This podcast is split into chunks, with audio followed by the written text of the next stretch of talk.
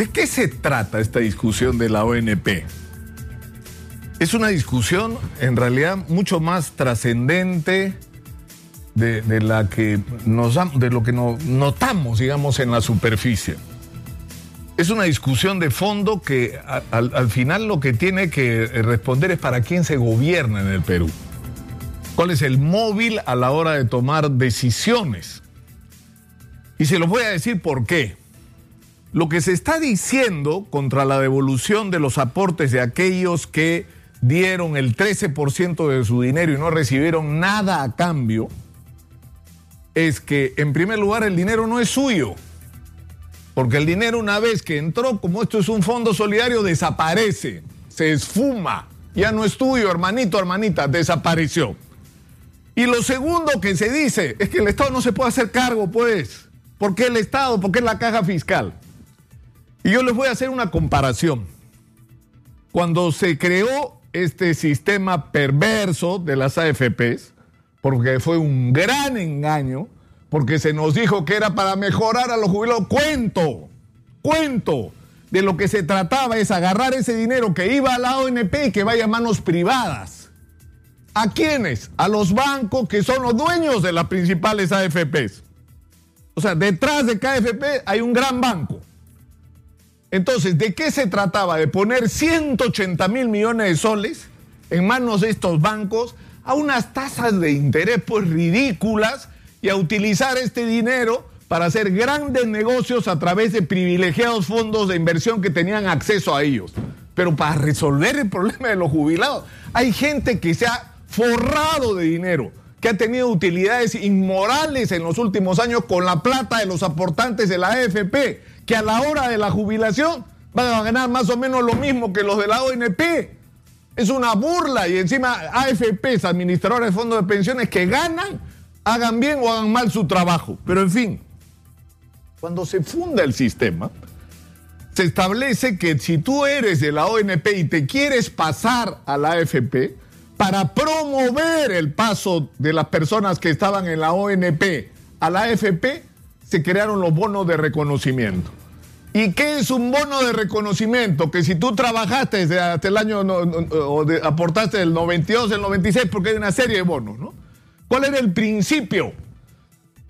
Que tus aportes se convertían en individuales. O sea, en ese caso sí, pero espéreme un ratito. O sea, ahora están diciendo que cuando tú aportas el dinero desaparece. Pero a la hora que discutías la constitución de las AFPs, resulta que el dinero se individualizaba que si tú te pasabas a la AFP se calculaba cuánto habías aportado para darte un bono de reconocimiento que significa reconocer que tu aporte existía como un aporte individual.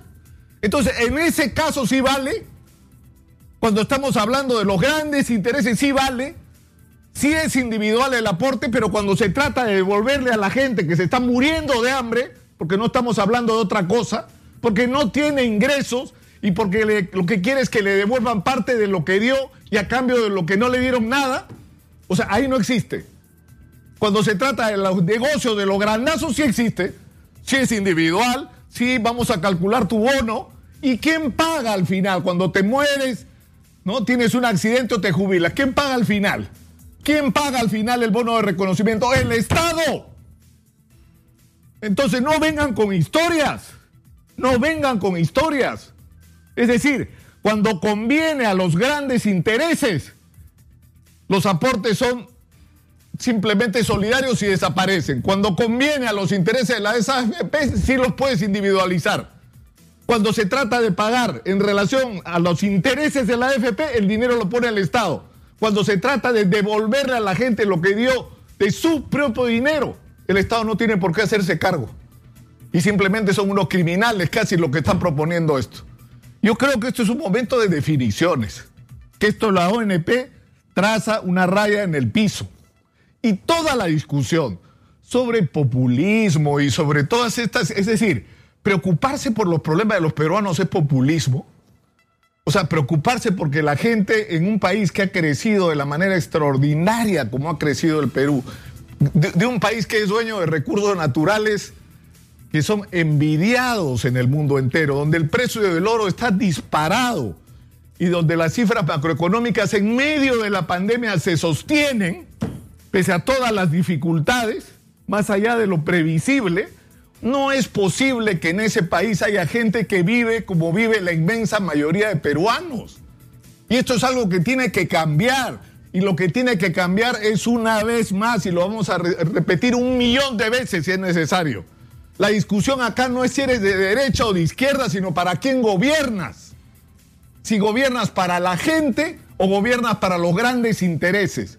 Porque en las últimas décadas de crecimiento, los beneficiarios han sido las grandes empresas y los grandes intereses, porque los peruanos han estado condenados a sobretrabajar para poder sobrevivir y a tener los peores servicios de la región, a no tener esperanza de futuro, a que sus hijos terminen convertidos en ninis porque ni estudian ni trabajan porque la sociedad no les da oportunidad, porque no hay agua potable para el 30% de la gente, porque la crisis de vivienda que vemos todos los días con las imágenes de cómo vive la gente en los cerros, ya no le mueve un pelo a muchísima gente que tiene decisiones de poder en el Perú.